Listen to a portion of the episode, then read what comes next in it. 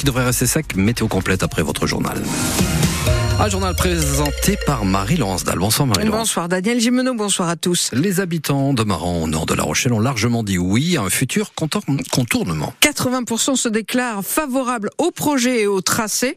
C'est le résultat publié aujourd'hui de la consultation menée à l'automne dernier par le département de la Charente-Maritime, pour lequel ce projet de rocade est la seule solution pour désengorger le centre-ville de la commune, traversé tous les jours par 10 000 véhicules, dont presque 10% de camions. Ça fait plus 50 ans que les habitants attendent qu'on les en débarrasse pour supprimer les nuisances, bruit, pollution et danger de la circulation. Et la solution proposée semble convenir, Julien Fleury. Bien sûr, il y a des opposants, des riverains du futur contournement qui vont perdre leur quiétude, des habitants du village voisin de l'île d'Elle qui craignent plus de trafic sous leurs fenêtres. Mais globalement, l'accueil est favorable, quoique légèrement sceptique, concède Nicolas Trottier, chef de projet pour le département de la Charente-Maritime. L'inquiétude majeure qu'on a pu relever, c'était cette crainte que le projet ne se fasse pas, puisque ça fait plusieurs décennies qu'il est en étude.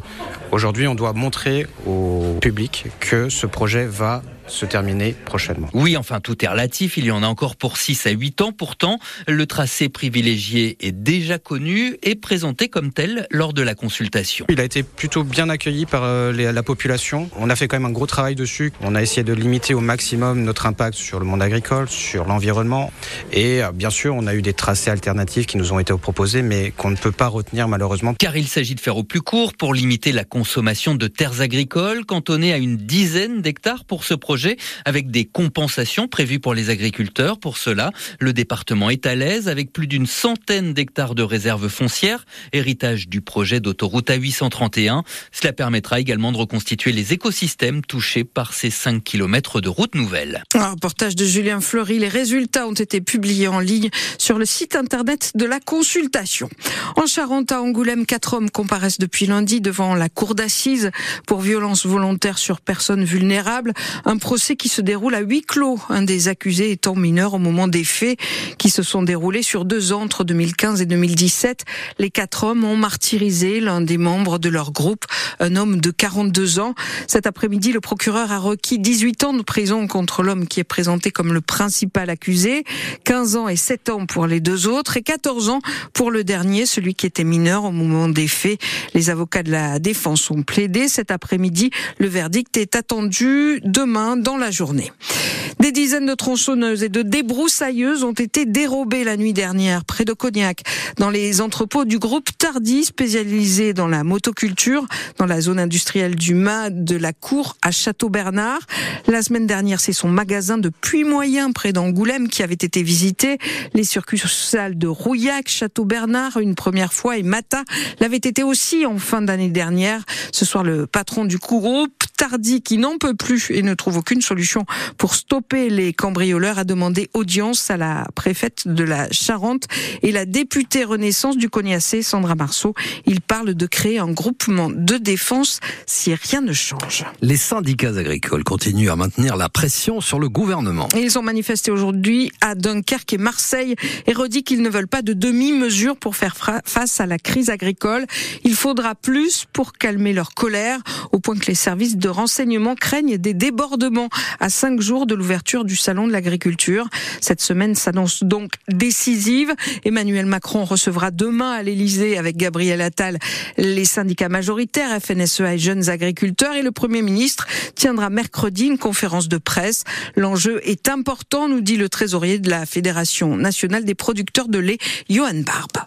On attend avec impatience ce projet de loi d'orientation agricole où on doit dévoiler des choses sur l'installation et la transmission. On a quand même l'impression euh, que pour l'instant on est dans du, dans du discours comme on a toujours connu. On a demandé des aides à l'installation, il y a toujours rien. On a demandé euh, quelque chose d'assez intéressant pour la transmission d'exploitation. J'ai l'impression que le gouvernement traîne, mais il n'a pas mmh. compris que le salon, c'était le rendez-vous des agriculteurs et pas le rendez-vous des politiques. De toute façon, euh, au sein même du salon, nous ce qu'on veut, c'est accueillir le public. C'est vraiment une vitrine de l'agriculture. Donc on refusera tout défilé des politiques. Je veux dire, aujourd'hui, on on a demandé à l'ensemble des, territoires d'aller voir leurs parlementaires. Tout le monde est d'accord pour soutenir l'agriculture. Et quand on passe à l'hémicycle au moment du vote, on a du mal d'avoir des majorités qui se dégagent. Donc on peut pas sur les territoires toujours dire oui oui on va soutenir l'agriculture et une fois qu'on est à Paris ne pas voter en, en cette faveur. Johan Barbe, le trésorier de la Fédération nationale des producteurs de lait.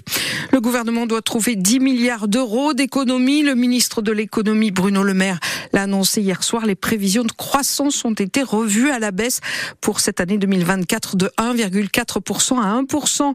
On sait déjà qu'il va y avoir une augmentation de la franchise des médicaments de 50 centimes à 1 euro par boîte dès le 31 mars. Les salariés qui vont utiliser leur compte formation, formation cette année vont devoir acquitter une contribution forfaitaire. Et puis le budget de ma prime rénov sera revu à la baisse de 5 à 4 milliards d'euros pour aider à la rénovation énergétique des logements. Le gouvernement a exclu toute augmentation d'impôts. Pour faire des économies en raison de la hausse du prix du papier, notamment les quotidiens de nos deux Charentes, Sud-Ouest et Charente Libre, rapetissent demain.